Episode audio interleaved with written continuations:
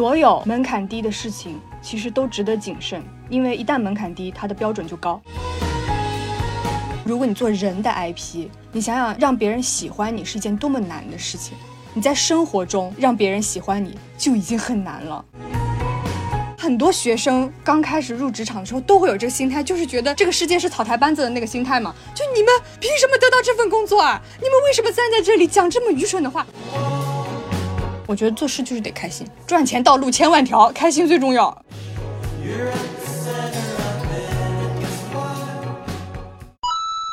人间清醒，搞钱要紧。欢迎收听女性成长访谈播客《搞钱女孩》，这里有女孩们超走心的折腾故事，有普通人能放心借鉴的财富密码。希望你听完这一期即刻启程，和我们一起踏上致富之路。祝你财源滚滚，美丽自信又多金。欢迎收听《搞钱女孩》，我是主播小辉，我是主播陈雪。今天这一位朋友叫张尔达，他有三个身份。B 站百万 UP 主，传媒公司二老板，淘班威龙播客的主播和制作人。其实他另外我还知道有一个身份是跟朋友合伙开了一个车行。他最近还参加了一个赛车比赛，拿了倒数第五名，恭喜！哎，最近我们和淘班威龙一起喜提了苹果二零二三热门新节目的榜单，真的是顶峰相见了。并且我们是怎么认识的呢？真的是始于微时。九月的时候，我的小红书收到一条私信，我一看，嚯，对方有八万粉丝的美女博主，而且在 B 站有接近百万的关注。我当时想说，天呐，我们何德何能？然后在九月的杭州线下听友会，陶班也有专门来串门。感谢张亚达，是如何在九月的时候就关注到搞钱女孩的？很想请问你。当然是因为我有眼光啊。然后你说到杭州听友会，因为我之前是不知道你们这一段的故事，我是直接在听友会才见到她，然后我就说，哎，这个女生很漂亮，然后一上来咔咔就送礼，我觉得哇，她很会做人，又美丽，情商又高，活该她成功。那么，请出这位成功的女企业家。谢谢搞钱女孩的邀请。就是首先要澄清一下，我并不是一个赛车手，我只是拿到了赛车证，这个还是有区别的，免得有一些非常懂行的朋友来狙击我。我开的不怎么样的，都说了倒数第五。然后去搞钱女孩线下的活动，也是因为想在十月、十一月的样子，淘班也办一个线下的听友会。我之前所有的工作基本上聚焦在线上，我对线下可以说是超级超级没有经验。那我觉得我应该要。着手去了解，那从哪里开始了解呢？就直接点开小红书搜索播客听友会，然后你们就跳出来了。然后我一看说，哎，在上海办过一场，那么你们下下一场在什么时候办呢？我一看，哇，在杭州，那这不就是如有神助？那我觉得不行，在杭州不去，我不是人。我就立马我联系了雪姨，我点了她私信，我当时还特别担心，就是说就不回私信就看不见这样子，我就把你们的官号、小辉的号、雪姨的号全部私信了一遍，然后雪姨看到了，啊就回我了，然后我当时说，哎，我们想来你们线下，然后我们到时候有没有可以交流学习的地方？妈妈从小就对我说，见人不能空手去。啊，我就拎着我们的小礼物就上门来找我们的博客朋友们一起交流交流。原来是竞品调研，不是，这叫交流学习。嗯，你现在的这么多样标签身份，传媒公司的二老板、百万 UP 主、小红书博主，同时还是车行的合伙人，哪个最赚钱？我其实今年没有好好盘过，但我感觉应该是博主最赚钱。我觉得是因为其他的行业都能回笼回到博主这条线，但他们之间不互通。那刚才已经聊到了，就是赚钱了嘛？你能不能给大家谈一下现在的收入结构，以及说你搞钱的大概的成果？嗯，比如说刚才那几块身份、几个渠道，它的占比是多少？博主跟广告、传媒这块可能一半一半，也许是博主那边更多一些。然后播客这个大家就不用说了啊。别说些我们不爱听的 播客，我们可不是为了赚钱才做的。嗯，然后还车行那个，基本上可能占个百分之十、百分之二十吧，没有很多。我虽然也是二老板，但那个是小老板，我们谈的那个占比不高，可能是百来万，但是不到千万。那今年年底还会给员工算错年终奖吗？这个问题很难答，就是有一种去年已经发错了，每个人八百块钱，然后大家今年心里已经抱了这个期待了，你说我要不要装这个傻呢？因为这个梗应该是看过张尔达 B 站的人，这些粉丝是能有印象的。如果不了解这个年终奖的梗，大家可以去看张尔达的小红书置顶的这条视频，实在是看一次笑一次。谢谢你们为我引流。除了发年终奖的这条视频，你还有一条非常出圈的视频，就是你的教练父亲。这个视频目前在 B 站已经有五百万的播放量了。就是你的搞笑天赋是家庭遗传吗？可以给我们讲一讲你的一个成长经历和家庭情况。我觉得是遗传吧，我是我们家最不好笑的。我们家每个人都比我好笑，我的几个叔叔都超级欢乐。我们过年都没有人看春晚小品的，家里的节目比这个好笑多了。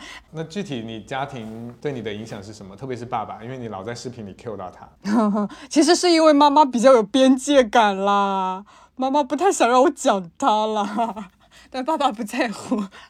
因为爸爸本来自己就很喜欢，他觉得好笑的东西跟大家分享，他会很快乐。其实我没有觉得我很搞笑，我觉得是因为我身边的人很好笑，然后我把他们的东西给大家转述出来了而已。搞笑的搬运工，对对对，我是搞笑搬运工。那可以给我们讲讲读书时候的经历和故事吗？就我们知道你是浙传的学生嘛，嗯，你的专业对你现在在做的事情，你觉得是有什么影响和帮助吗？我觉得没有那种非常。直接相关的帮助，可能你要说间接，那肯定是有。你每个人每一步走的，它都有一点关系。直接相关，我觉得可能后面我去美国读研的时候，我当时学的是传媒管理，在南加大，然后又在洛杉矶，你离好莱坞那么近，然后那种的传媒的氛围是比较重的，然后我们又可以接手很多直接落地的那种项目，所以我觉得那个时候可能跟这个现在相关的东西会多一些。哎，你说落地项目会是什么具体的？我在 B 站当时那个视频火，就是因为一九年《流浪地球》上映了，然后《流浪地球》在美国上映那个 IMAX 的数据是我们专业做的，然后我当时就发了一条 Vlog，就是 IMAX 邀请我们这个组去总部看那边的首映会，就是这条视频爆的。很很多类似的影视剧啊，很多项目都是我们那边学生在接手处理数据，像《延禧攻略》的 Netflix 海外那些传播，基本上都是我们在做的。所以你是从那个时候开始做博主的吗？对对，一九年二月的时候。你现在走的这个方向，你当时是有想象过我就是要做博主，要内容变现，创业做媒体公司吗？我觉得是想过一个大致的方向，但是不可能想的那么具体，因为后面国内的这个媒体发展速度太快了，根本跟不上。我研究生一共就两年，第一年我们还在学那个 Instagram。然后海外的这些社媒的，第二年我们的教案老师都开始学中国的东西了，像那些抖音进来的东西，然后 B 站的小红书的进来的，他们在拿这些东西做调研，所以更新的非常快。你说预想得到，肯定没有预想到，但是你大致我之后是想要做这个行业的这个领域这个方向，那是可以想到的。那为什么大家会叫你二老板呢？你整个创业的这个契机可以给大家讲一下吗？大家叫我二老板是因为我真的是二老板。我不做大老板是因为我不想吗？难道？真是的，因为我的大老板他是有好几个人，只是我在内容当中去表述的话，会让这个内容显得特别不轻巧。我觉得观众并不想知道这些，他只想知道有趣的好笑的事情到底是怎么样，他知道具体的事件就可以了，没有必要去讲很麻烦的公司结构的事情。比如说车行那边的大老板，那又是另外一个人，然后我们传媒公司里面又是另外一个情况。不一样就没有必要去解释这个事情，大家只要知道，反正在哪边我都是个千年老二就可以了。当时其实你选择创业，同时有没有其他的选择？就是我为什么一定要做这个二老板？有没有其他？比如说我去找工作，或者我去干嘛？这个其实很无语的。我没有想创业，我想的是我一定会有自己的事业，但那个可能是三十岁以后的事情。我的原先的想法是我研究生毕业了之后，我先找一个我喜欢的，我觉得合适的。能发挥我长处的公司，我去学习他们的经验，去学个一段时间，然后我在大概三十岁左右的时候，我再进行说我自己的创业也好，事业也好。我没有想到那公司倒闭的那么快，这个是问题。那干了多久呀？二零年毕业之前的一个学期，就是我最后一个学期是在国内的，我没有回美国，我是在国内直接做的一个项目，然后把那个项目递回去就是我的毕业作品，就是在那个公司，而那个公司当时的前景一片向好。然后他们又成立了一个集团下面的子子子公司，那种小的工作室子公司。然后当时是那个的老板拉拢我过去，说我们把海外的这块业务给做起来。因为当时疫情还没有爆发出来，我们觉得海外这个东西有希望，我说 OK，然后我们就拉入伙一起来做这个事情。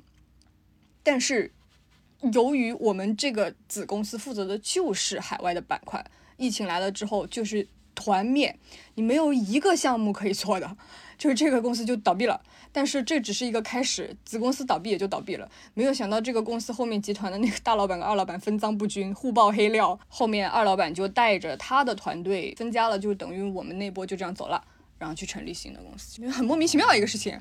就是合理的话，我现在应该还在上班，被迫当了二老板，被迫的，命运的齿轮转动把我撵过去了。我们了解陶班威龙有三位，你们三位当时是之前是怎么认识的？然后又怎么一拍即合的组成了陶班威龙这个团队？因为我们很多听友会在问，我们现在在工作呀，或者是我们在学习，怎么去找到合伙人？想听听你的故事。首先就是我们三个都是大学同学，然后我和我们男主播是一个班的。我们一直以来都有很多的作业是一起做的，然后和珊珊呢，就是我们那位编辑，那个是我们学校大三的时候有一个去希腊交换的机会，当时他们新闻学院去了三个人，然后我们学院去了三个人，一共全校去了九个人。我们是在希腊认识的，等于在大三之前我并不认识他，虽然我们是校友，但是嗯，基本上出门在外，留子们的关系就会变得非常紧密，因为需要互相串门做饭。这个事情就让我们变得熟悉了起来。中间还有一次放春假，我们就拆成三三两两的，一起去欧洲其他地方旅游了十五天。我觉得旅行是非常能了解和磨合一些人际关系的，所以那个时候我就觉得说，嗯，我们之间是可以成为很不错的朋友的，并且我明白说我们之间合适在哪里，不合适在哪里。从那个时候回来之后，我们有很多一些小的零散的那种项目，是我们可以一起合作兼着做的。比方说有一些视频相关的东西，或者说有一些广告相关的东西，我和珊珊是一直有在处理在做的。直到毕业，毕业之后，珊珊先去了一个当时杭州应该是非常大的一个公号，去当了公众号编辑，负责写那种人物专访的那种文章，出了很多很多大爆文，而且他写了很多明星相关的那种文章，有一些明星都亲自下场发微博骂他。传播度、影响力挺广的。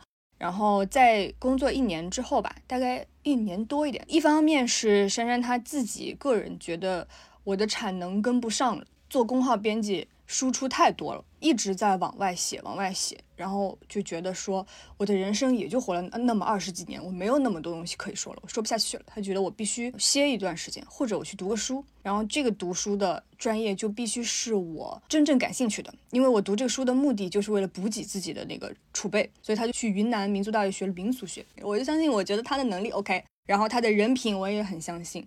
舒华是我从大学就还是课内还是课外，我们都了解的很深，所以我觉得这些人是我可以合作的。回到你那个问题，找合伙人重要的是什么？我觉得就是很简单的四个字，叫和而不同。和而不同，没有和，你们就没有办法共同做一件事情。但是如果没有不同的话，大家的长处都一样，那也不行。就我们现在这个情况比较好的，就在于我们各自能顾及好自己可以顾及的那一面。有很多粉丝给我们反馈，就是觉得说在我们节目里面能听到我们三个代表着不同的方面的一些东西。就比方说珊珊，她是比较犀利的，又热情又犀利，像易立竞老师那种风格，像那英老师那种妈的最烦装逼的人那种风格。然后舒华就是那种破碎小蝴蝶，然后敏感又细腻、细心善良的那种类型。然后所以很多粉丝能跟他共情，等等诸如此类这种类型，我觉得大家得不一样。做这个事情才有意思，大家才能看到不同的方面，然后把我一个人不能顾及到的很多的细节，大家都能去照顾好。总结几个点，就是找合伙人，可能先在能力和人品上对对方有一个通过 你的好友门槛。然后另外你们也做过一些小的尝试，比如说一起去旅行，然后和一些小的项目，像视频啊或者制作广告来彼此磨合。合的那个部分，我觉得就可以想成一辆车，大家想要去的目的地是一样的。哦，你是想开快车，我是想开慢车，这个东西不重要。你开的慢和快是大家可以协商的，可以商量的。但是如果大家想去的目的地不一样，这个事情是没有办法商量的。就拿播客不太赚钱这件事情举例好了，我们摸索过很多的商业模式，然后也和很多同行去经验交流。那我们每一次在外面 social 回来，大家内部讨论的时候，会有一些想法是 OK，他们那个是很赚钱，但是我们不想这样做，所以这个就是我比较在意的和它不仅是大家想要的东西一样，它也得是大家不想要的东西比较一样。我告诉你，这个东西它一年可以赚一千万，有些人他就犹豫了，他就觉得说，也许我们可以试试。赚到钱也是本事，也可以。但是如果说在我们三个人这里有一些钱，我觉得我们不想这样，或者说他跟我们的整个人的价值取向不太一致，会导致我们做这件事情的时候，要么自己心里过不去，要么团队之间会出现不和谐。有这种潜在风险的东西，我们都不要尝试。我觉得这个是比较在意的东西。对，就是尤其在我们一块合伙做事，保证大家目的地一致，以及我们想要达成的那个目标是按照我们想要的方式，这就是一个取舍和抉择吧。我们会看到很多很赚钱的项目，但是很明显这件事情我做不到，或者是我不能接受，那其实我们再羡慕别人做的再好也没有用。其实刚才说到选合伙人嘛，其实很多在校的同学他不一定说马上要开始创业，但是你可以就在学校的时候去留意你身边的同学，你们可以先做一些作业啊、项目啊，或者是参加一些社会上的一些实践的一些事情。对，他可以从这个过程中去留意，不一定是马上要创业，可能未来你是在自己的什么事情上能够去去用，会想到我要翻这张牌的一个人。我觉得这是一个很实用的 tips。刚才尔达说他是有种被迫创业、被逼上二老板这个位置的，但是我就在想，为什么是你接了这个 offer，或者你接了这个老天给的机会，而不是其他人？所以我觉得是不是你身上会有一些所谓的 leadership 这种东西？当时别人告诉你说，哎，拱你说来做这个二老板吧，你的那个当时的场景是怎样的？你说的这个气质，我觉得是一个很玄妙的东西。对啊，或者说当时你的内心有过纠结吗？我没有纠结，让我做我不敢哎。我觉得我天生就是要当老板的，只是时间问题。哦，对啊，所以我觉得他就很自信，因为我觉得你能够这么有 power 去拿这个 offer 或者拿这个机会，也可能是你身上就有这种气质，大家就会想到是你。我觉得有这个可能性。往小了说好了，从学校里的作业，或者说。朋友们一起出去吃个饭等等这种小的事情，我是那个很要拿主意的人，或者大家比较听我的。往那种日常一点的来说，哎，我们今天得攒个局，一起出去玩游戏，我攒的局的人都能到齐。我愿意担事儿，我觉得有很多人不是没有能力当，他不想当，他想自己管好我这个小天地就好了。但我我是愿意来做这个攒局的人的。对，有攒局的能力，有号召力，有担当。这个是一个领导 必备的，我觉得有意愿也很重要。很多人他其实你被迫放在那个位置上，他也能做，但是你问他主动想不想，他可能不想。然后其实我们之前很多节目里面提到利他心态嘛，我感觉为什么这个人他能做这个事业，很多时候他是全局的人，他其实是在利他，就你在给大家营造一些，比如说一起玩呀、一起交流的机会。然后其实你一个人可能干了更多的事儿，就是组局嘛，你有很多琐碎的确认啊、邀请啊，还要照顾大家每个人的感受啊等等，承担了更多。但我觉得利他其实就是利己，我不觉得有百分之一百完全利他的人。你在利他的同时，你自己如果感受到了快乐和成就感，或者说你把每个人的长处发挥出来，我当一个托举者，这个事情令我觉得嗯自己也很有价值，那本质上就是利己，就 OK。那作为传媒公司的二老板，现在主要做什么业务？日常是什么样的？其实我们是一个丙方，我们是在那个大头公司抽掉大头了之后落到下面，然后我们转一手出去交给别人，就等于是个中转站。丙方一年能有七位数也很不错啦。我自己的个人所有收入的结构加起来是这样子，但丙方一年是够呛，尤其前几年车行可赔钱了，今今年才开始盈利好转起来的。疫情那时候我们是做二手车的。全是来卖车的，没有来卖车的。我们都是含泪跟他们交易，就只能这样子。就今年才开始有这个流通的。你可以跟大家拆解一下，作为一个丙方，也是一种商业模式，就是怎么靠内容去变现。然后你自己也在做内容，你是博主，本身你就可以接广告，你也可以不做这个公司，对吧？单飞。然后另外就是作为公司，你这个丙方是怎么去运作呢？这个商业模式呢，其实我觉得是因为行业的那个信息不透明导致的。比方说，你拿钱的金主和客户，他不能直接通到最下那一层，他如果直接能通下去的话，他这个预算可以缩减掉一大半了。信息的这个不通畅，才被我们这样子的啊投机分子有可乘之机。像你说的，我完全可以单飞或者什么样，呃，我不是这样想，我觉得是它可以是一个整体，他们之间都可以有某种程度上的打通。举个例子，我前几年，我当时可能刚毕业那会儿，我们接的是一个杭州大的饮料大厂的一个广告，然后那个时候他们新品发布，那你既然是新品发布，本来就有一笔要投放社媒的预算，那这个时候我告诉你。你这整一个新品发布，首先是我从头跟到尾的，你的卖点在哪里？你的主要想要宣传的东西等等诸如此类，你的用户的想要目标的那种定位的人群是什么？我比别人清楚多了。然后在此基础上，你本来就有这么一笔钱要去投放博主，那你为什么不选我呢？就你自己手里握着一个东西，你去跟别人做交易的时候，它很方便。当时那个新品发布可能。因为它战线很长嘛，发布的时候投了一次，然后之后去那个线下的活动还有一次，反正总共投了两三次、三四次，是我刚好把这一整个项目从开头到整一个长线的年框收尾，因为这种东西大厂合作都是签年框嘛，年框收尾完了，我自己的项目款也收到了，然后我自己的作为博主的广告收益也收到了，这个对我来说是赚了两份钱，但是如果我不做这个博主的话，其中一份就是被别人赚走的。对于客户来说，他也愿意做选择我的这个事情，是因为他明白你从头到尾，你跟下来的。我说我比别人更了解，他知道我说的是对的。然后这个钱他本来就要花，所以这个东西它打通之后，会让我的收入结构形成的比较健康。只要我没有做违心的事情，接不合理的广告，在我这里就是一个可以有一个一加一的结果的。而且对客户来说，其实减少了他筛选博主沟通的成本，对时间成本也是成本啊。他不想要去过多的了解这个事情，很麻烦。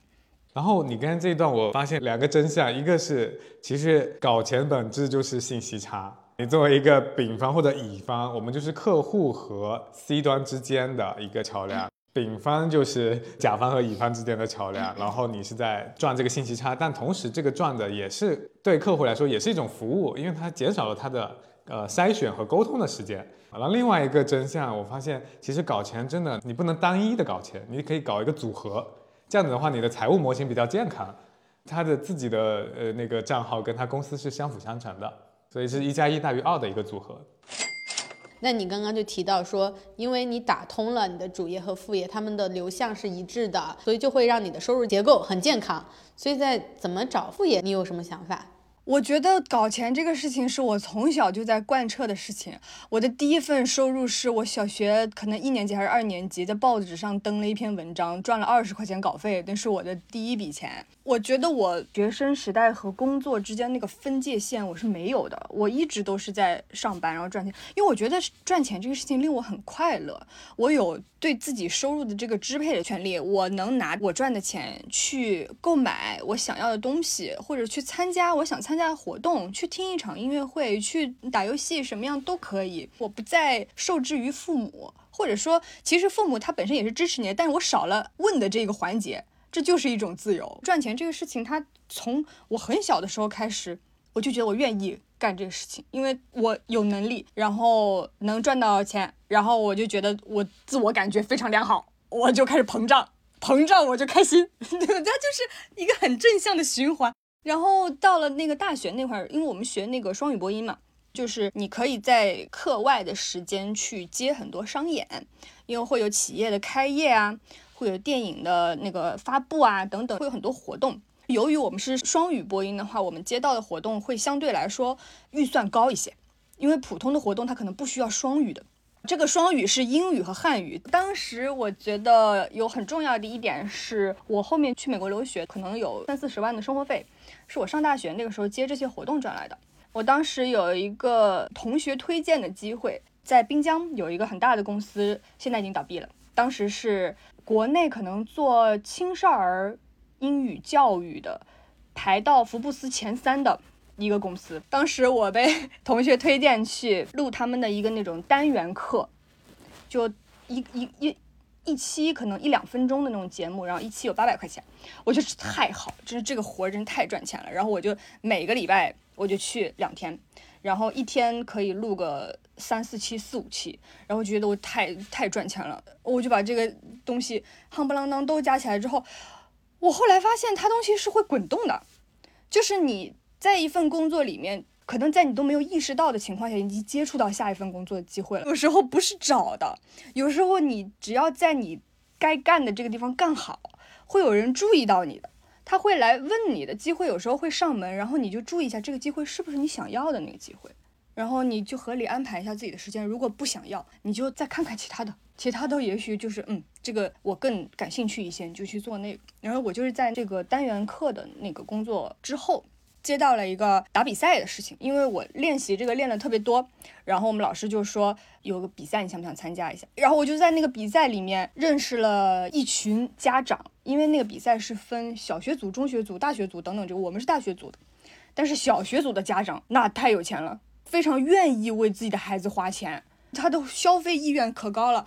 当时我我在那边比赛的时候，就有一些家长。在外面排队，他们可以看到，可能他觉得你表现好，或者他觉得说你愿不愿意来试一下到我们这当家教。当然，这个行业现在也是不允许的。那时候当家教非常非常赚钱，我有点忘了，反正是肯定是千元级每小时的那个情况。因为那个带的小朋友不是补习他们英语作业的，是要带他们打比赛的。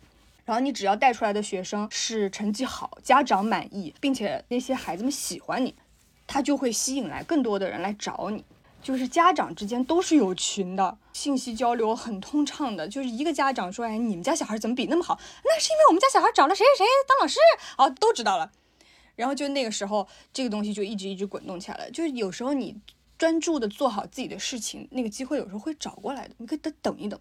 所以我有时候会担心说。我有一些朋友，他为了出去寻找机会，导致他没有把眼下的事情做好，那我觉得有点得不偿失。经常刷到那种上大学的学生们，不是在发帖嘛？说上大学期间可以做点什么兼职这种工作。那我觉得有时候你耽误了自己的学业，或者说你把你本该可以做好的事情，没有按照你理想的情况去发展，那那不是丢了什么西瓜什么芝麻吗？对不对？捡了芝麻，丢了西瓜。刚刚尔达的那个经历就。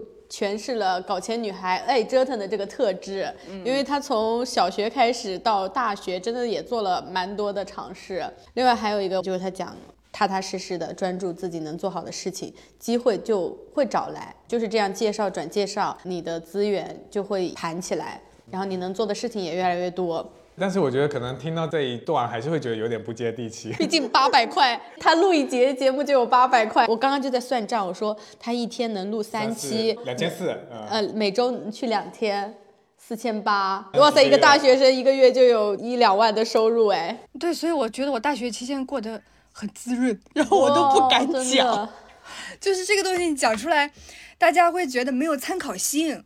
对吧？就会变成你分享这些干什么？净说些我不爱听的。我觉得我能赚到，是因为你你当时有很多限制还没有产生。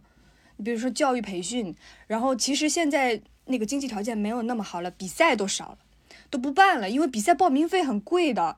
你不管是大学的、小学的，很多比赛都不办了。然后你不能补课，那就导致小孩子他也不能去有什么明显的优势去参加比赛，这些都没有。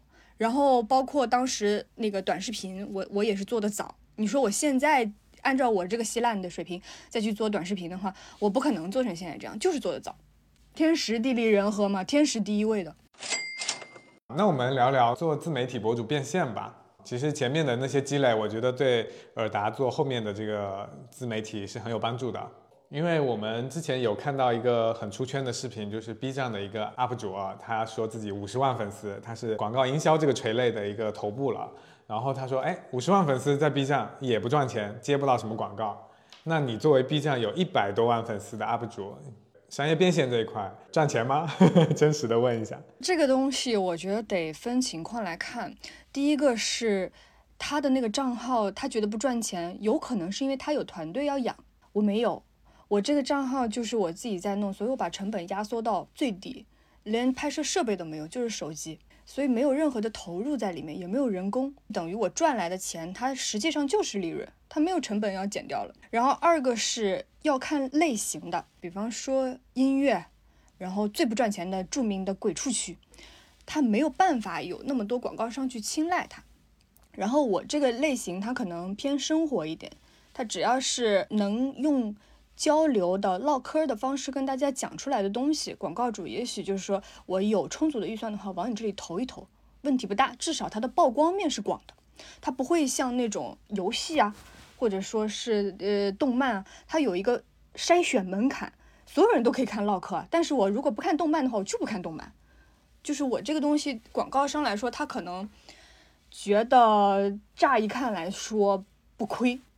它不会有一个人群上面的遗漏，然后还有一个就是，我觉得我没有那么贪心。有些人他觉得不赚钱是对于他来说不赚钱，他可能觉得一年得广告收入得超多才能叫赚钱。我本身一个是我的更新数量就不高，我可能一个月广告就发一期，很多时候是两到三个月才发一期广告，然后我本身的视频数量也不那么高。而且我一个视频只能服务一个广告。如果说是美妆那种类目的话，那什么五月爱用、年度爱用，它一个视频可以服务二十多个广告，然后它一个月可以接很多很多条广告，那它的体感就会很明显。我原来一个月有八条广告，每条广告几十万，那突然间下降，它会很明显。这个月居然只有两条广告，那我一个月本来就一条广告。对我来说没有区别，它没有一个落差在里面，那我觉得是 OK。这个东西对我个人来说影响不大，但是你去观看整个平台，它的商业化一定是有很大的问题存在的，就是它没有带货的能力。B 站今年已经尝试了好几次头部主播的那种带货情况，力度都不行，就是举全平台之力托举都没有托举起来的那种情况。然后二个是平台的人群，他天然的就没有想要购物的想法。你像小红书的用户，他点开就是为了，哎，有没有姐妹给我推荐好东西啊？今天要该买冬天的面霜了，我刷一刷小红书有没有推荐？是这样，他不会选择在 B 站看谁给我推荐东西的。我上 B 站就是我想获得信息，甚至是我想学习的。他的用户的使用的心态很不一样。这个时候，你如果给他安插了一个广告，他会迁怒到这个博主身上的。我是来学习的，你为什么就是扑面而来给我倒了一群这个东西，很生气。而且它的页面设计问题也很大。我们经常在说 B 站的 navigation 有问题，就比如抖音看着这条视频的时候，哎，突然间到第三十秒的时候来给你广告了，那我只要一个动作就可以把它划走了，就划到下一条了。但是 B 站我本身选择看这条视频，就是在这一个页面里众多的视频，我选择了你。往往 B 站的视频时长会更长嘛，它可能在你已经看了五分钟。突然间给你来了广告，那我觉得我就被欺骗了呀，心情就很差。我得选择第一步，我得按左上角退出，然后再在众多的视频里面选择下一个。它要比抖音多好几个动作，这个决策成本，呃，导致的这个生气和懊恼就全部转移到这个博主身上了。所以这个就是为什么 B 站博主很难做，就是很谨慎接广告，因为很容易被人讨厌。就很简单，一个是它产品设计的问题，一个是用户来这儿我就不想看你推荐。所以我们就可能有时候接一接活动啊，比方说啊，肯德基疯狂星期四 V 我五十这种活动可以接，因为你告诉大家有这种利好没关系。但如果你说我给你突然推荐一个什么产品，那嗯，我们会谨慎考虑一下，就是说或者用一个更轻巧一点的方式，要不带过去吧，这样子。对，因为我之前看过你应该是接了车企的广告，对吧？你就直接去他们车展或者去试试驾，对不对？对对，这种就很像是一个一天的 vlog，还蛮自然的。这是因为只有车企还有钱投 B 站。其实今年大家讲那个经济经济也没有好到哪里去，因为它恢复过来还要一段时间嘛。在这个恢复的过程当中，你已经很明显感觉到广告主的整体预算是压缩了的。比方说他原来有十的预算，那现在可能只有六。那只有六的情况下，他一定选择更可以量化的平台，比方说抖音跟红书。那他有只有在还有六以外，哎，还有个四，有的多的时候，我才会去考虑 B 站，并且他只考虑 B 站的头部博主，因为 B 站本来就不带货嘛。那我求 B 站不就求个曝光？那我就只只考虑超头部，你四五百万往上那种博主，他们才能接到广告。那这个时候，剩下的只有车企还有钱了，或者说一些新国货、新国货美妆。新消费还是有钱的。那对比小红书呢？因为你同时也在经营小红书平台嘛。对，小红书八万多，然后 B 站一百万，但是你的内容是同步发的，对不对？你可以说是子集是那个概念吗？就是 B 站的它会往红书发，但是红书不一定往 B 站发，因为一个是红书的粉丝量没那么大，它没有那么多人会给你一个正啊负啊的反馈这个声音，有时候还是有点头痛的。然后二个是红书的观众他没有那么多的对所谓内容质量的要求，他会觉得 OK，我看你个日常一天。嗯，我的电子宠物又更新了。我的电子宠物今天旅行，青蛙去哪里旅行啦？哦，去环球影城，很好，给你点个赞。他没有想说，我一定要从你这里学到点什么。但是 B 站的话，就会觉得浪费了我生命中重要的两分钟，很生气，取关。他会这样，所以在 B 站更新我谨慎一些，至少是我觉得说 OK，这个东西它值得说，或者说我好长时间没更新了，我得向我的电子爹妈交代一下，啊，那我再更新一下。但是我也吃到了他的之前的那个时代红利啊，所以不亏。你享受到了原来的好处，你也要接受他现在的不行，这就是你的原生家庭，你不能嫌弃他。当时他好的时候，也是一群品牌主往里涌的。B 站第一年做那个跨年晚会的时候，特别出圈，因为那个时候经济也好，就品牌都有钱，因为那个时候大家会觉得新，会想试一试，品牌就会觉得，哎，抖音投过了，红书投过了，快手投过了啊，什么视频号、两位一抖那些都试过了，突然间有一个新东西，那我们来试一试。然后一个是现在 B 站它确实整个平台不太行，二个是该试过的品牌都试过了，他觉得可能不理想，品牌对他们也有一个祛魅的过程，也一样，本来会觉得很新鲜，你们年轻人在玩什么没见过的东西，后来发现啊，就就这样啊，就这，那算了，走了走了。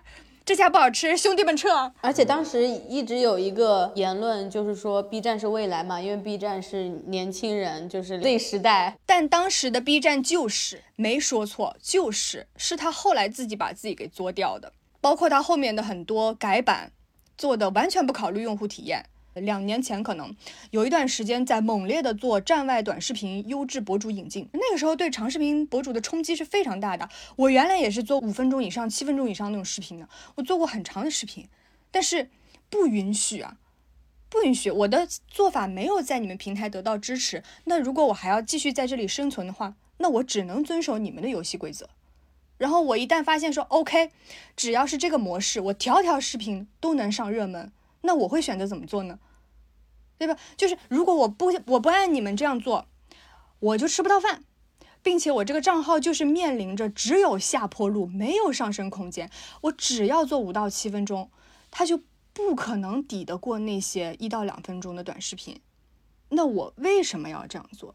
首先，我得保证我这个账号能活下来，然后才有然后。我是这样想的。我有很多东西做出来，我自己也不喜欢，我也不认可。但是我把自己放到一个更大的情况来说，OK，我要让他这个账号先活下去，之后我才有话语权去做我自己想做的事情。从这段表达里获得的一个思路就是尊重游戏规则。如果我要进去玩这个局，我不管入局哪个平台，我要了解平台在主推什么，我想要在这里拿到结果，就得去尊重他的游戏规则。我就想到我之前的前老板很爱打牌。其实搞钱跟打牌这些跟玩游戏都是同理的。我要在这个游戏规则里，我要赢，或者你输得起。那个时候 B 站被短视频疯狂冲击的情况下，他依然坚持在发长视频。所以我觉得不是说遵守游戏规则这个事情，而是再往上一步，是我们永远有选择。遵守你的游戏规则也是我的选择。我不遵守，那我就接受我不遵守的后果。这是我永远有选择，没流量，对，就没有流量嘛。去别的平台呗。对你做好你的选择，你做好选择就别抱怨。对，我觉得这个很棒。我们很多人逆着方向去做自己想做的事情，但是达不到结果，最后变成的结果就是抱怨了。这样的心态有一点不好，就是他太想如意了，就什么东西要如他的意，这个就会很麻烦，因为这个世界上不如意的事情太多了。你不能要求说，我开开心心的坚持着我想做的事情，然后上天就把好的结果端到你的手里来。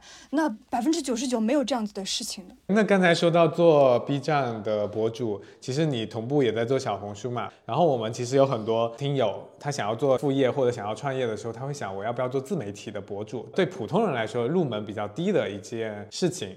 如果想要做自媒体博主，并且想要通过内容去变现的话，你会怎么建议他们做选择？比如说，我们现在还值得做 B 站吗？还是说你不建议？我们就是做小红书，你素人小红书更有机会。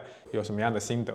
其实按悬了吧唧的讲，最重要还是心态。一个是不能像我们前面刚刚讨论过那点，你你希望要如意。如果你要如意的话，你其实永永远远都如不了意。那赚多少钱是多呢？就这个情况就没法说了。然后二个是，所有门槛低的事情其实都值得谨慎，因为一旦门槛低，它的标准就高。我们讲说自媒体，你只要有一个手机，嗯，你只要呃随时随地都可以开始拍这种情况，门槛是低，但是就跟做饭一样，家家户户都可以自己炒个菜，都可以吃饭，但是不是家家户户都能开饭店赚钱的。所以它的门槛是低的，但它的标准也高，并且一旦门槛低了，它的标准会很难拿捏。你开一家小面馆的程度是多少？你开一家进商场的饭店是多少？你开米其林级别的餐厅的情况是不一样的。但是你不能只看到说我只要有一个手机就能开始拍。那如果你说我就是想开个小面馆啊，做做做做副业。然后每个月有那么几千块钱、小几万的零花钱的收入，就很好了，我就很满意。那可以，可以。我的建议就是尝试，你只要不要过多投入那种成本啊，尤其是不必要的成本。你从最小的成本开始试起，就按照你想的，我就拿一个手机开始拍，你看看你自己能弄成啥样。然后在这个基础上，你去一步一步进行改良，是一个比较保险的方式，免得一股脑的那种进来，说我把相机、麦、什么场景搭建、灯都买了。然后钱都投进去了，试了两期之后，发现自己，哎，原来我的储备量连十期视频都发不了啊，那完了。然后这时候就开始挂闲鱼、卖相机，后面一系列的太熟悉了。我有身边有太多朋友干这种事情了。我的建议就是，你从最不要钱的、最不要投入的地方开始做，只要是这样子控制你的成本的，你不会亏到哪儿去。你就算没赚钱，你也没亏钱。你试了一下。大不了就是现在这样嘛，你不会比现在这样更差了，你还能差到哪儿去？还能还能怎么样？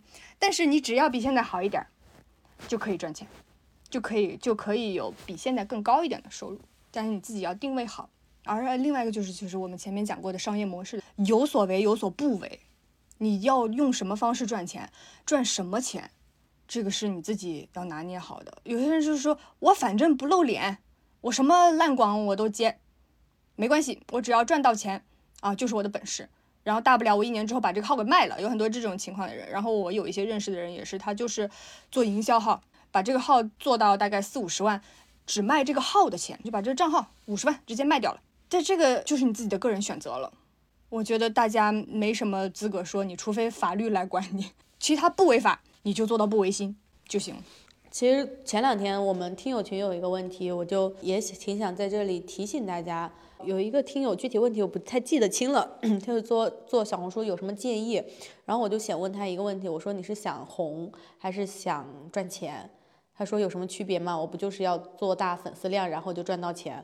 我说那这是我们常规很多人的理解，就是我要做一个我很我的账号，然后我把它粉丝量做大，我去接广，但其实这是在小红书变现路径里很很窄很小，而且我觉得这是最难的一条路了。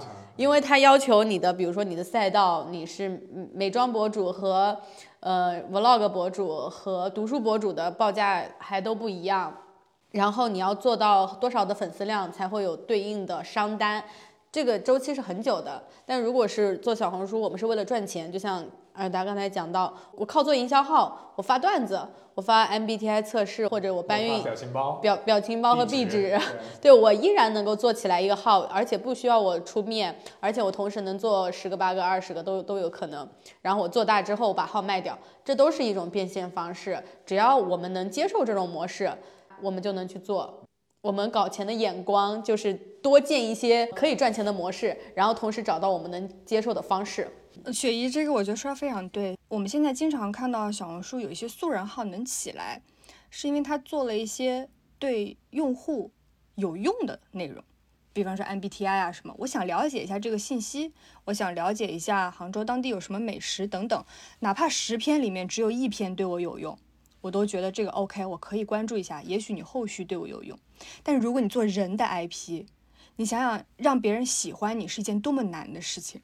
你在生活中让别人喜欢你就已经很难了，网上有那么多人让你挑选，高的、矮的、胖的、瘦的，还有猫猫狗狗与你竞争，你怎么能竞争得过那些呢？让人喜欢是世界上最难的事情。嗯，我觉得就可以从雪姨说的，你能提供到大家什么信息，从那个时候开始做起。如果你这个人讲话非常有个人魅力，然后长相有时候都不一定要非常那种标准的精致漂亮，他就是讨人喜欢。像 B 站的有一个博主叫侯翠翠，他就是一个视频，可能一分多钟跟大家唠嗑，他中间也不咋剪，就跟大家讲生活当中的小事儿啊，我裸辞了，我把我的公司干到倒闭了，等等这种情况。他每条视频特别短。就跟大家聊天儿，但是他的整个互动数据、粉丝的粘性就很好，因为大家喜欢他这个人，我就喜欢听他唠嗑，听他唠家常，就有一种朋友在跟我打视频聊天的感觉。他说什么我都愿意听。那有这种人格魅力，那是你的天赋。如果你刚好拥有这种天赋，你就能四两拨千斤，做到很多别人做不到的事情。如果你说，哎，我觉得我就是普通人，那我想试试看赚钱，那你从信息做起也可以，因为信息是大家都能做到，并且能对大家都有帮助的事情。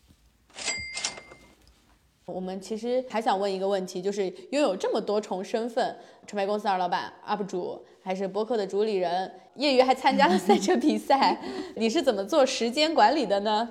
我的时间管理就是要诚实面对自己的时间精力不足。你不可能想着我真的能完成那么多事情的。你们看到的是我做了很多事情，你们看不到的是我放弃了很多事情呀。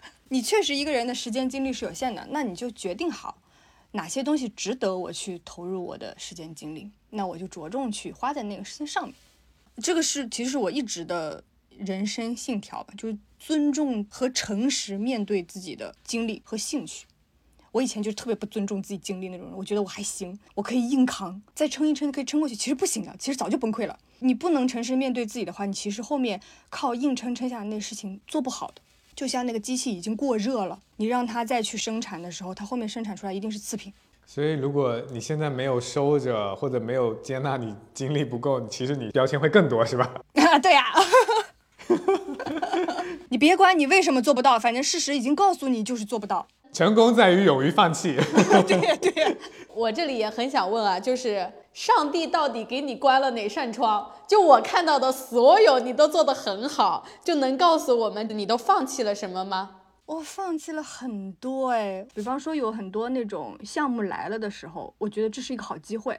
就像你们前面聊到的兼职的时候，我会觉得嗯，这是好机会，我想试试。你可能试着试着，中途发现自己没有兴趣，也有可能的，因为你可能被这个事情的一些光环，他能请到的嘉宾资源给欺骗了。就是你被这个东西给吸引了，但中途做到后面发现，原来我对它没有兴趣，那就及时放弃。或者有些东西就是我努力了，我发现我真的不行。比如说数学，我真的学不好，给大家都发了八百多块钱，那就接受吧。我觉得我就是做不好，今年我不会再算这个账了，你就交给别人做吧，放弃就行。之前有合作过一些民间文化的跟城市相关的东西，我有一期泉州的视频，然后当时是。配合他们做海上丝绸之路的那个调研，那期视频其实数据口碑反馈非常好，观众也很喜欢，我自己做的也很开心。但是由于这个项目后面牵头的人他们没有办法持续把它做下去，然后我不愿意把这个东西接洽下来，因为我觉得这样的话要我负责的东西太多了，我只想负责好我能负责好那部分，不然的话为什么要合作呢？如果你不做好你的，什么都要我来做的话，那我不愿意。我觉得我更想做大家能公平分担好的东西，大家能协商好的东西。这个东西就我不做了。我哪怕我很喜欢，哪怕我的观众也很喜欢，后续它会给我带来更多的麻烦以及潜在的不愉快，那我就不愿意做这个事情。我我有很多事情是因为我觉得它后续会导致人际之间的潜在不愉快，我放弃的。愉快对我来说非常重要。我觉得做事就是得开心，赚钱道路千万条，开心最重要。你不能不开心赚钱。我的总结是说，树立好自己的边界，嗯，然后你刚才总结的就是开心很重要，我们的角度不一样。尔达其实有这么多身份，也折腾了很多事情。那在具体折腾的过程中，有没有悟到一些搞钱的心得，可以分享给到听友们？你刚刚已经总结了一个，我总结了哪个？开心，开心很重要。对，开心重，开心很重要。这事情适用于生活中的任何场景。对的，不只是搞钱，做人开心最重要。你要说有什么总结的话，就是我这几年总结下来非常非常非常重要的一点，就是你和你的合作伙伴，包括上下级团队内部之间，我有一个原则是，不涉及利益的东西均不反驳。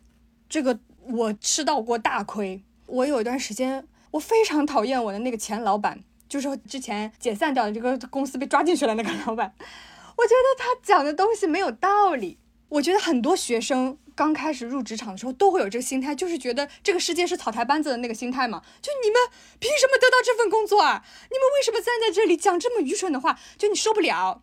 但是我后来发现，真不能这样想，因为我觉得这个世界是草台班子的这句话的那个头儿啊，就是我们为什么这样说话，是因为我们觉得这个世界是讲规则的，是讲学校里教你的规则的，或者说是讲。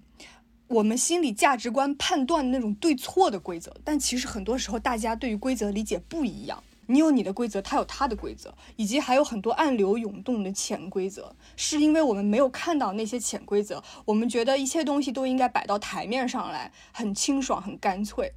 我就像我觉得我那个前老板非常傻逼，我后面觉得他说话有他的道理的，我悟了。自从你变成老板以后，对我变成老板了之后，我发现傻逼竟是我自己，因为他站的角度、他的立场跟你不一样。我当时我还是员工的时候，我觉得你这样做对这个内容毫无增益，就会让这个内容了无生趣，然后又损耗了大家的热情。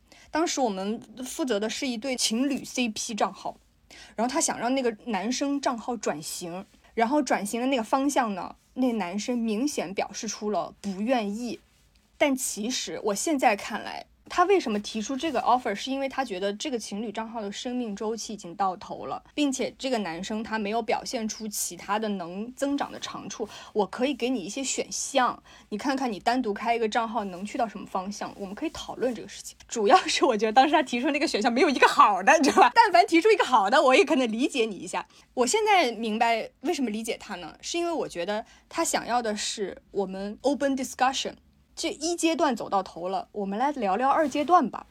可能有 A、B、C 这个选项，但是他给出的 A、B、C 不好。但其实我们应该想的是，如果不是 A、B、C，反正也回不去了。我们来想想 D 是什么。其实是这么一个事儿，但我当时就是很一根筋，我就觉得什么你在说点什么呀？你居然让人做他不愿意做的事情，我觉得你你看嘛，我很在意愉快嘛，他让他不愉快了，我就很生气。我觉得你怎么能强迫别人做他不愿意做的事情呢？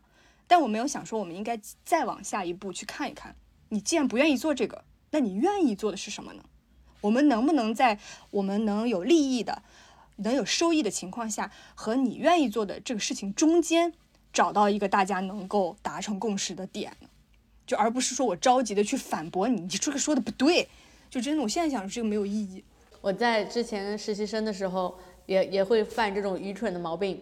我就觉得客户的需求贼傻逼了，我就我就之前在客户的群里会回一个消息，客户让我找一个什么什么的图片，然后呢，因为。我们的疏忽啦，就我们给客户提供了一个设计，已经到他的大老板那里都确认了。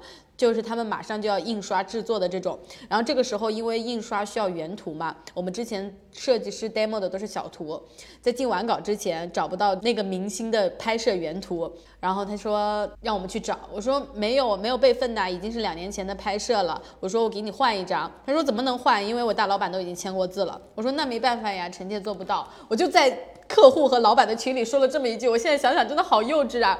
最后那件事情的解决方案是什么呢？就是我的老板都没有跟我说其他的事情，他就说你找我们的制作公司，问制作公司找当时图片拍摄的那家公司，他们有没有备份。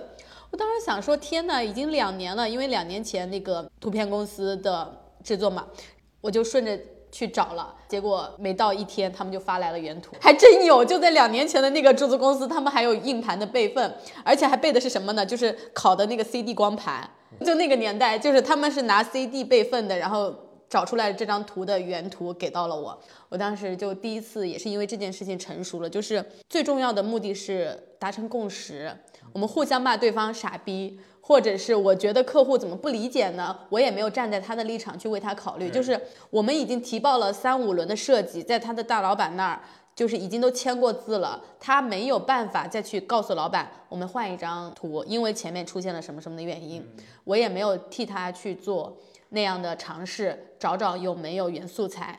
然后我就在群里用我很幼稚的语气拒绝了他。所以我现在对于所有的我们说的发疯也好，或者争论也好，我们所有的谈判都是为了达成共识，达到一个双方能够接受的一个方式。哎，我觉得上班能带给人的成熟，就是你不再追求那种影视剧里面的那种爽文了。有些时候那种爽文是有欺骗性的，他会告诉你说当下把情绪发泄出去，那一下你真的好爽。但其实不是的，是我们真正把问题给解决掉那一刻才是真的爽。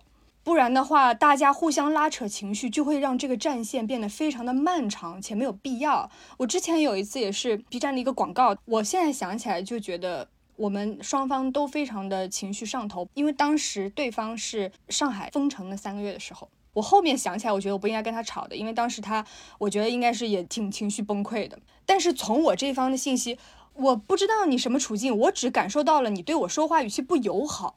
那我觉得我为什么要承受这些莫名其妙的恶意呢？我们好好再交接一个东西，我告诉你，你给我的这个要求，我觉得不合理，或者说我们想能不能有一个更好的调整方式？哎，对方突然间来阴阳你，那是不是就很没道理？就是。对方扔出了一个情绪给你，这时候我就，哎，我就就会觉得说，那来呀，谁怕谁？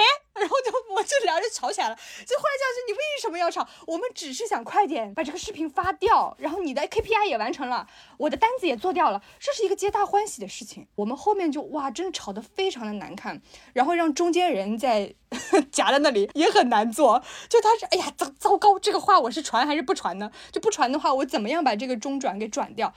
很难受，就后现在想起来，嗯，真的没必要这样子。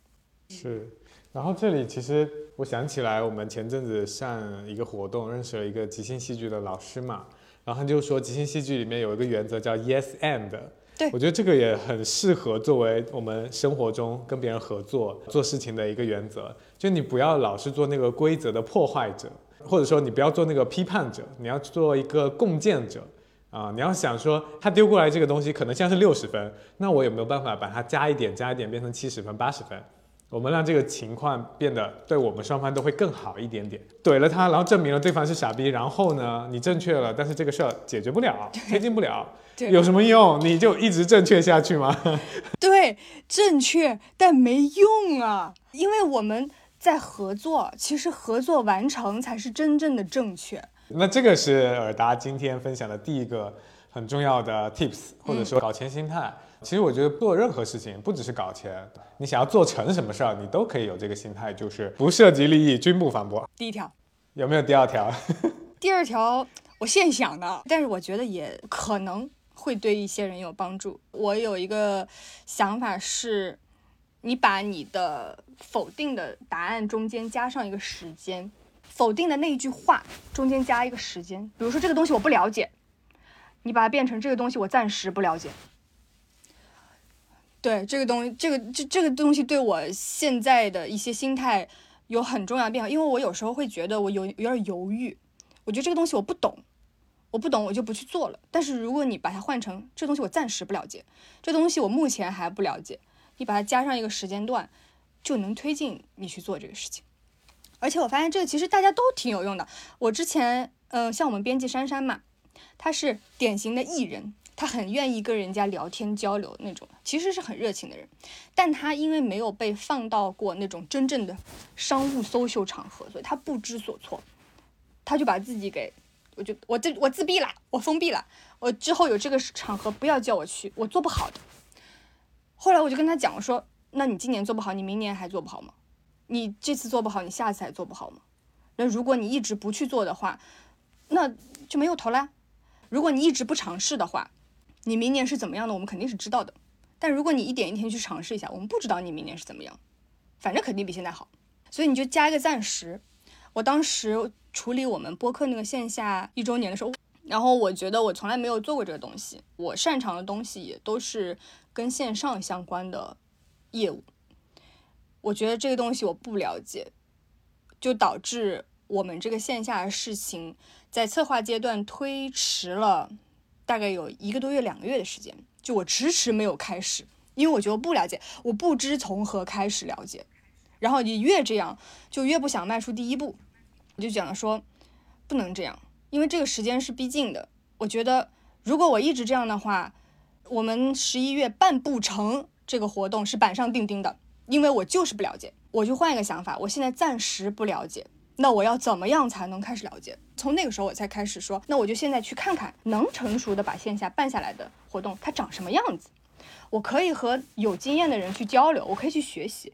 就你把自己姿态放低点，真的这个世界上你不懂的东西太多了，而且总有人比你懂的。所以我们那个整一个线下办下来，我不管其他的数据反馈如何，我们现场口碑怎么样，那些好都没有好到我心里。好到我心里的是，我觉得我迈出了我自己那一步，就是承认我这个世界上有太多东西我不知道了，但是我只是暂时不知道。我想要知道的时候，我可以知道的。就我觉得这个很重要。这个公式还蛮好用的，就是在你就是说我不会做某件事或我不知道某件事中间加一个时间，暂时或者今年这个月，我觉得它的效果是它不是一种自我欺骗，说啊那我就放弃吧，而是一种降低心理门槛，然后你可能就会觉得哎这个事情没有那么难，对吧？因为有时候我们是自己想象这个东西很困难，自己设置了很多障碍，然后劝退自己，我就不适合做这个，我就不想不用去做了。然后你就连迈出第一步的那个动力就没有了，所以第一步的这个东西力量从哪来？就是短短的一个时间这个词就可以降低你的门槛。而且反过来也一样，之前有考研的朋友嘛，反过来就是在你放弃的时候，你也加一个暂时。他当时考研，我跟他讲了这个事情的时候，他说那天本来我说我不想学了，我不想考研了，然后他后来想到了我跟他说这个事情，他就说我今天暂时不想学了。就我今天暂时学到这里，我没有说完全不想学，只是我今天累了。然后你就会很明确的给自己打一个点，那明天如何呢？明天我们再看看吧。其实搞钱搞钱，最后都是搞心态，都是 搞心态，真的，心态好的人不会赚不到钱的。今年是你创业第几年？算二零年开始吧，二零年毕业的嘛。第三年，你有没有发现自己有没有什么成长或者很大的变化？我以前会总觉得。我想赢，赢就是最终解释权，赢能为我降低很多的我需要解释的成本，因为我有结果，我直接用结果说话。就像那最简单的例子，我有四六级证书，我就不需要跟别人证明我的英语水平到底如何，它很简单。所以我一直觉得赢是我的一个目标。然后我这几年，尤其是一个是账号来说好了，你像 B 站的起起伏伏这几年。然后以及，嗯，大环境来说，经济，你看车行这几年，我心态上面或者我个人的成长方面，我调整成了一个流水不争先，只争滔滔不绝。我以前就是要争先的那个人，我特别，我就是觉得我在前面，我讲的话就有就有我的权威，我说的话就有力度，就有人信，然后我做事就容易成。但是我现在觉得什么才叫成？就赚多少钱是多呢？你事业做成什么样是好呢？你身上要叠多少的那种外界给你的名气或者说是标签才算是你心里的满意呢？我现在不这样想了，我现在就是那种只争滔滔不绝。就像 B 站当时那个短视频站外引进的那段时间，我也很着急，我就觉得说我要跟他们一样。就你既然这个领域你们能做好，我也能做好，就是我觉得这是对我能力的考验。行，既然你们平台改规则了，你们开始推短视频了，那我也做短视频。我觉得短视频我也能做好，我会这样讲。我想较真儿，但是我现在就会觉得说，我冷静下来考虑一下，我到底是不是真的想做这件事情。然后说我如果不是那么想做的话，我长线来说，我滔滔不绝来说，我到底想要以一个什么样的方式去流淌？这个是我觉得很重要的一个事情，就有时候你去争那个先不先、赢不赢的，它没有标准，而且会让自己特别疲惫。你在疲惫的时候会做出很多错误的决定，以及令自己不满意的一些结果产生，是没有意义的。你最终确实赢了，那又怎么样呢？你尤其是你发现你赢的那一刻，好像也没有很开心的时候，真的是气得半死，就觉得那我前面我前面努力的是我在干嘛？比如说 B 站的视频好了，我们之前我在美国的时候，我朋友来找我嘛，我们去黄石、去阿拉斯加那些地方玩的视频，我到现在还会翻出来看，我觉得很好。就有很多粉丝也跟我说，你当年去追极光的那个视频，我到现在还来看，就觉得很有力量。我说我也是，我自己也经常看。但是后面那些短视频也有很多人喜欢，但我自己没有那么喜欢。我觉得给大家带来快乐，OK，也是一件很令我有成就感的事情。但是我并不是很想只以这样子很单薄的、很片面的一种方式存在。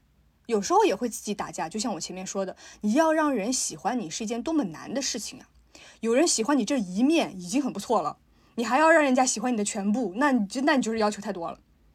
所以我就反过来想一想，说 OK，那我自己长线来说，怎么样能让我自己去满意的做这件事情，去不纠结的去做这些事情，那我觉得就 OK。对，刚刚尔达说这个想赢，我就立马带入了，我也特别有共相同的感受。而且我发现我们之前已经采访这么多搞钱女孩，大家都有一个共性，就是对自己还蛮狠的。我想要达到某个结果，我真的能付出非凡的代价去想要去获得那个结果。但是我们也经历过那个阶段之后，会发现，就早期我也有特别争强好胜的那个点。我今天在翻看我一年没有更新的公众号，看到我自己之前写的一些内容。我就觉得那个时候我真的好争强好胜呐！就是如果你你经常赚一些快速的钱，其实你很会发现那些你做那些事情的时候可能没有快乐，然后你或者你有短暂的快乐，赚到了一些钱之后，你依然回来还是要面对哦，我该做什么事情？就是你选择了哪种模式，然后我们去争一个滔滔不绝。每个游戏规则都有每个游戏规则适合的玩家，找到自己是哪个玩家要玩哪种游戏。就是所以说很多人会被卷到嘛。我觉得被卷到的情况下，你就问问自己，你是这块料吗？你适合卷吗？那如果你不适合卷，你就不要在那里想扮猪吃老虎，对吧？你就是适合就是安安稳稳打工。然后每个月固定拿那个窝囊费，而且刚刚我想想说争强好胜的那几个点，我前几年还有一些心态啊，比如说要最年轻的某某 title，还有一个点就是你要比同龄人要更出类拔萃一点，也会有这种就是 peer pressure 这个压力。我觉得之前的一些争强好胜，对，其实你都是脱离了自己，你都是想要变成。所谓的踩别人一脚，对，或者所谓的世俗成功的一个形象。哎，真的，因为我觉得其实我做所有的事情，搞钱是能给我快乐，但是我还是冲着开心去的。这种快乐的能力其实很多人没有，我觉得还蛮珍贵的。特别是东亚的文化里，大家从小都是高压状态下成长起来的。然后你从小其实就是有 KPI 的，你就是要考上重点学校、重点班级、重点大学，然后找到好工作、赚钱之类的。从小就是有这样的一个这种耳濡目染的这种被卷的这种内化了啊，你自己会卷自己，对自己期待很高，就反正我是这样的啊，所以我其实很难快乐。我做到一件事情，我就会想我哪里还有做的不够好，或者我就觉得好像也就 so so，因为我就会觉得肯定还有人比我做的更好，我其实很难对自己满意。这样讲的话，那我觉得回到最开头，你要讲家庭的话，我们家对我从小就是快乐教育，就是你开心就好。我数学考二十七分回家没有什么代价的，代价就是我现在给人家发错年终奖嘛，我自己承受这个代价，不会有不会有来自家里或者什么对你的指责啊，或者是要求，这个就开心就好。那我确实恰好相反，因为我小时候是我有两个类似年纪的表妹，一个比我小半岁，一个比我小一个月，所以我们的年份差不多，上学也差不多，然后导致我们三个是一直在被比较。然后偏偏我是比较起来最差的那一个，就会导致 我从小就会被家长说：“哎，你的成绩是最差的，你是最贪玩的。”然后数据也很血淋淋的真相就很明显，就他们一个是十六岁就考上了九八五中山大学的本硕，他比我小，然后上学还比我早。然后呢，还有一个妹妹是，可能上升高中的时候是全校第一，就是现在是家里人众望所归的那种呃医学院的本硕。然后我是我们家的学历底线，所以我从小就会有一种，第一个是我想超越他们俩，但是做不到，想出头，但是对使不上劲儿。哦，就是你的争强好胜，就是从小时候的这种比较里养成的。还有一个点是，我会有一种。其实确实小时候会把两个妹妹当做竞争者，甚至内心里希望她们不要过得太好。当然私下其实我们小时候一起长大，因为你还是同龄人嘛，你会玩得很好。但我没有对这件事情就和解，因为其实他们俩的压力也很大。我就说我小时候会想着你们过得不要太好，但是在不快乐这件事上，你们是都我们都不快乐。然后以及我觉得我确实因为家庭给到我的一些压力，呃，觉得你不是别人家的小孩，我就会。非常的想要去赢，我是反过来，我是属于从小就是别人家的小孩，对，但是我也没有到那么厉害，什么年级第一哈，但我肯定是前十是有的。然后加上呢，我前面有两个姐姐，然后我是独生子，所以他们又会有更多的期待，希望我要振兴家族啊什么之类的。所以就是我从小内化成我得保持优秀，对自己要求很高。所以我觉得在搞钱的时候，其实不同的人，我们没有办法要求每个人的心态都一样哈，大家情况出场设置太不一样了。但是如果我们现在成年以后，好处就是你稍微能够把控你的人生了，我们能够像尔达刚才提到的，稍微往那方面靠一下，就是有时候不要把自己逼太紧了，就是饶过自己，让你自己稍微松弛的、快乐的去做这件事情，可能他能够做得更好。你可以观察一下自己的不同状态，然后做完以后它的效果。比如说我以前可能做同样的一件事情，我可能依自己，我必须两天的时间更新一期节目，然后可能它的效果是怎样，然后我的状态是怎样。那现在我稍微松一松，我用四天做一期播客，哎，可能效果也差不多，但是我觉得我自己的这种创意啊，这种创作的动力都有更高。那可能你可以保持这样的状态继续做，你可以稍微转换一下。不要一直还是按照那种 hard 模式去生活。然后还有一个就是关于原生家庭这个问题，因为上周我们在上海有一个线下一个听友就问到，对比其他朋友，他们的父母会有，比如说有钱给孩子铺路、送出国之类的，但是自己没有得到过这些，然后觉得好像有点失落吧。然后再加上我们今天谈到的这些原生家庭对我们的。不同影响，我就想分享一个我自己的一个转变吧。虽然我前面提到我的两个妹妹给了我非常大的压力，但是我成年之后，我想通一件事情，也挺感激的，是因为虽然我在三个里是最差的，但是因为他们已经很好了，我拼命的想要往上爬，导致我虽然很菜，但是也没有很差。呃，那同时还有一个接受一个现实情况，就是我确实是。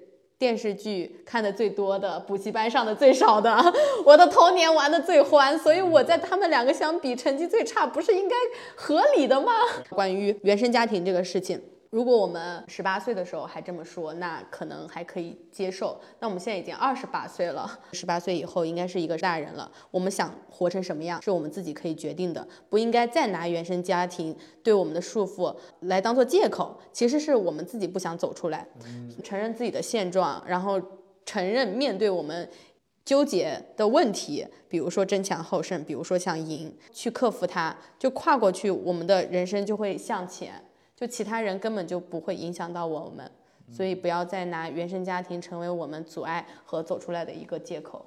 嗯呃，我其实蛮认同这个的。有时候我们讲原生家庭的时候，是用来帮助自己了解 why 的。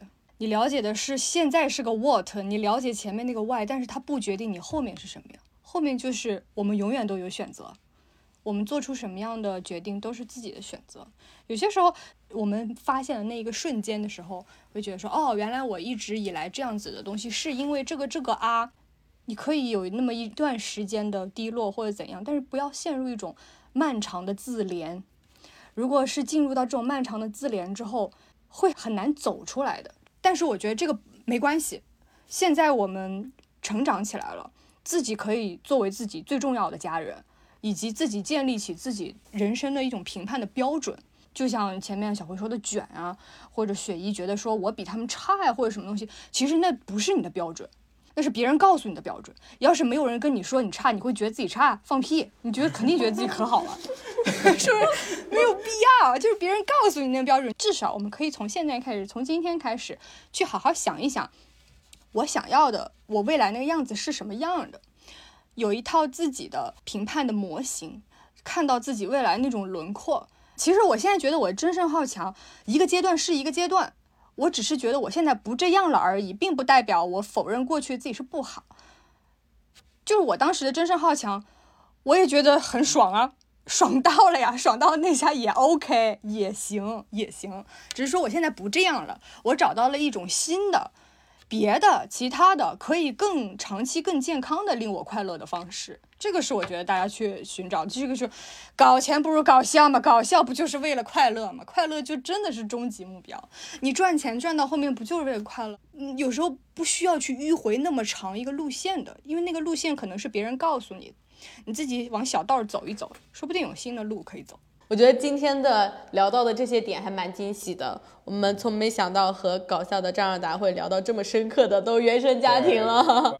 总结刚才那一趴就是关于原生家庭的，叫做“你是你人生的第一责任人”。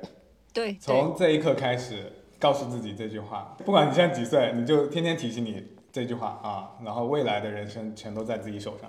那我们最后还有几个问题，嗯，在你整个创业和做内容的这个过程中，有没有对你影响比较深刻的人或者事？我妈和我阿姨，就是她们是我认识的最早的搞钱女孩儿。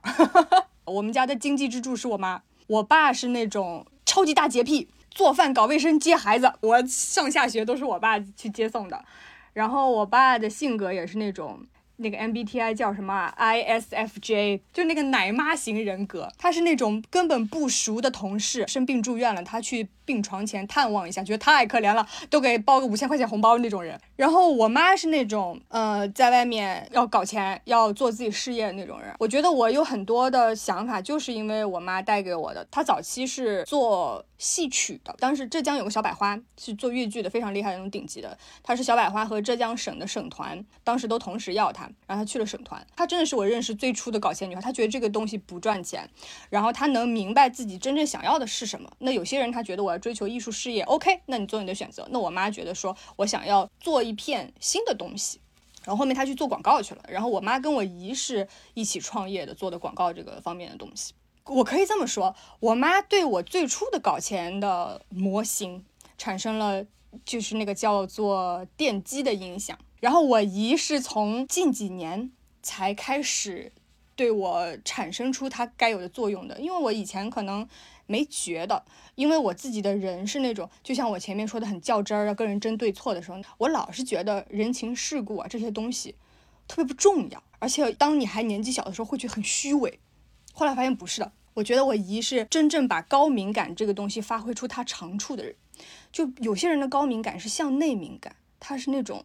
很容易被伤害到的那种，但我姨不是，她是向外敏感，她能很迅速的察觉出这个场上的人大家的情绪，然后她能把这个局面用一种很简单且轻巧的方式化解的很漂亮，这个是我近几年觉得很了不起的一点。我讲一个很小的例子，我们前段时间回外婆家，然后呢，我外婆家的那个邻居奶奶家，他们家在建那个自建房在装修，所以邻居奶奶家的那个阿姨。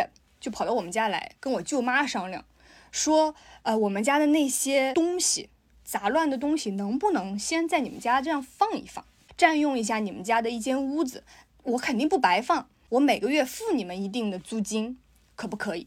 大家都是邻居，怎么会问你收这个钱呢？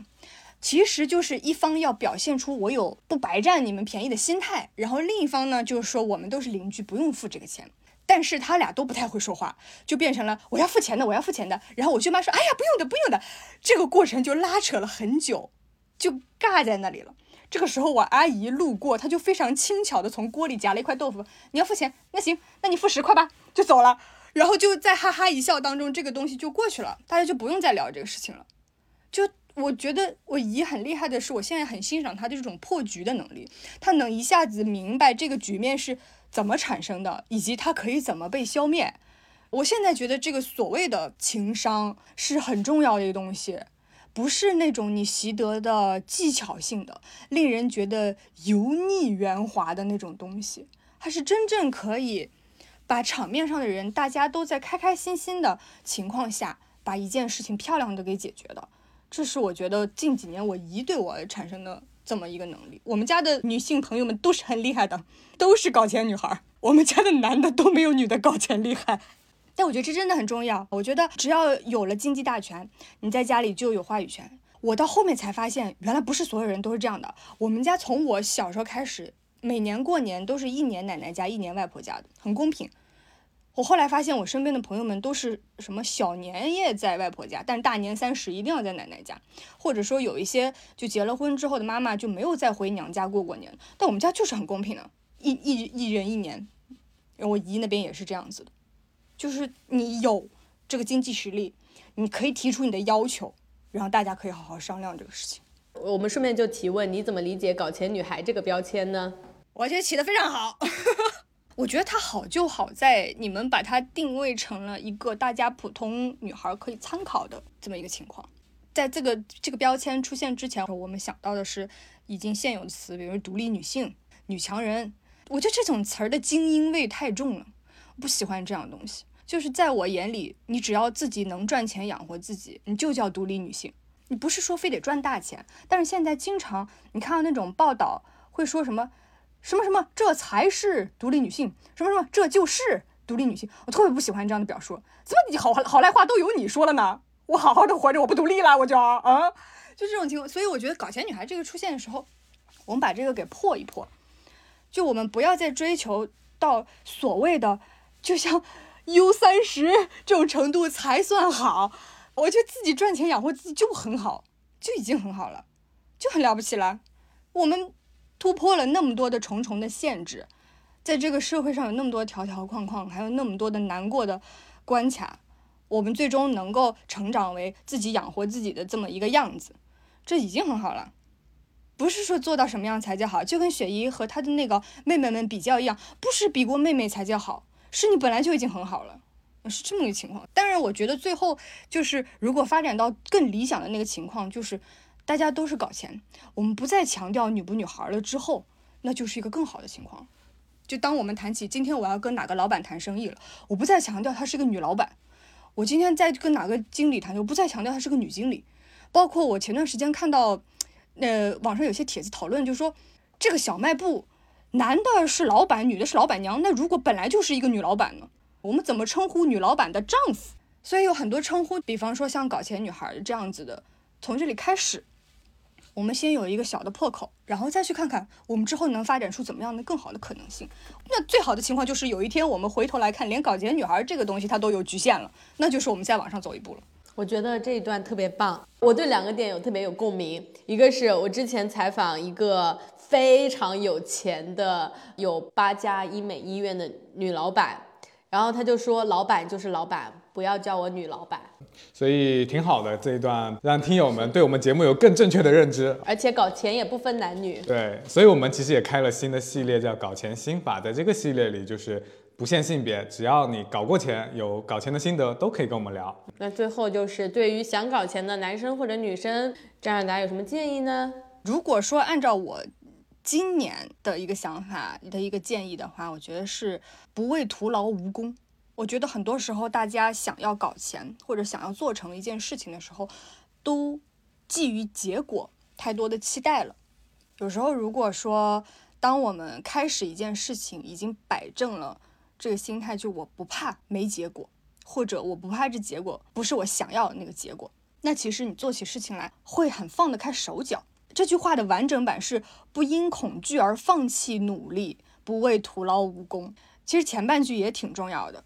我有时候会觉得说你很努力，然后这件事情没做好，会显得自己特别愚蠢，会觉得自己能力不行，然后会回过头来对自己的评价造成一个毁灭性的打击。但其实不是的，这个东西做的不好，就像我前面说的，暂时不好，它会好的。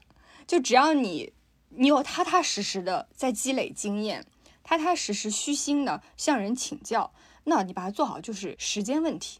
然后你只要不惧。暂时的徒劳无功，那他长线来说不会徒劳无功的，所有该得的东西都会有的。这个真的都好重要啊！因为刚刚讲的那句话就是说不因恐惧放弃努力嘛，然后踏踏实实的把事做好。因为之前我们节目里讲过一句话，就是没有搞不到钱的项目，只有搞不到钱的人。的人，对对对，是的。哦，然后我们被喷了，你知道吗？啊，你被喷了，完了，我要被骂死了。但其实我们这句话想表达的意思就是说，我们能力还不足去搞到钱。那所以我们其实想要培养的心态就是说，哎，我们之前提到的脑、眼、手、心。呃，你去提升自己的技能点，把每一件事情踏踏实实的做好，那肯定能搞到钱。我们能够决定的就是我们努力踏踏实实的做好自己该做的事情。嗯，我觉得我可以理解骂你们的那些人，因为现在的情况就是太多无力了，就是你觉得很无助，有很多时候不受我们掌控的东西太多了。他已经在那么一个绝望的状态下，然后你告诉他。哎，是因为你人不行，那换谁谁不崩溃啊？我是可以理解的。为什么我们节目那么嘻嘻哈哈，包括我自己的账号，在处于一个 basic 搞笑、basic 欢乐的这么一个基础，就是因为我觉得我的东西讲了，大家可能真的觉得没用，大家可能真的觉得没有参考性，甚至会觉得你在凡尔赛。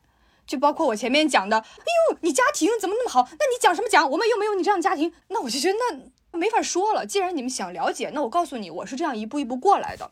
有用的人，他自然觉得哪一部分对他有用；没有用的人，怎么样都没有用。之前有一个粉丝给我私信，他说：“UP 你好，我不知道你有没有看过一段话，就是《了不起盖茨比》里面说，当你想要去教育别人的时候，你要了解到，不是所有人都有你的这个条件的。包括你说我可以大学间这些兼职，我心里清楚的很，不是所有人在那个。”艺考期间家里能负担得起的，包括出国读书这个事情，你就是站在父母的肩膀上的。这个事情你不要去归功于自己的努力，这个就是《精英的傲慢》里面那本那本书里面说的东西。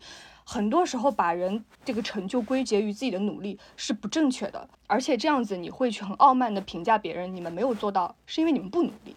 所以我有时候不愿意说这些东西，但我现在觉得我心态已经放平了，就是你们愿意问，我就愿意说。能受到帮助的人，他自然会受到帮助；如果不行的话，就无所谓，因为这个是我真实的、真切的样貌，我也在真诚的跟你们分享。虽然我觉得今天讲起来的东西没有那种很实操的，能让你直接上手的东西，但是我没有一句话讲的是我的违心的话，这个我觉得做到就可以了。反正样样东西都有否定的声音，你就选择一个你自己心里肯定的声音。那我们今天节目的正片到这边结束。然后我刚突然有一个小小的想法，想要让你展现一下你的才艺，能不能用你的播音腔读一下《搞钱女孩》的节目介绍？哎，可以。人间清醒，搞钱要紧。欢迎收听女性成长系列访谈播客《搞钱女孩》，这里有女孩们超走心的折腾故事，有普通人能放心借鉴的财富密码。祝听过的姐妹们财源滚滚，美丽自信又多金。好，我们又喜提一个片头。对，感觉被央视主播推荐的感觉。好的，谢谢张尔达做客，谢谢你们。希望大家也去关注他的账号，全网搜张尔达，然后也可以推荐大家去关注他的播客《逃班威龙》。谢谢大家，谢谢大家的支持，谢谢，拜拜，拜拜，拜。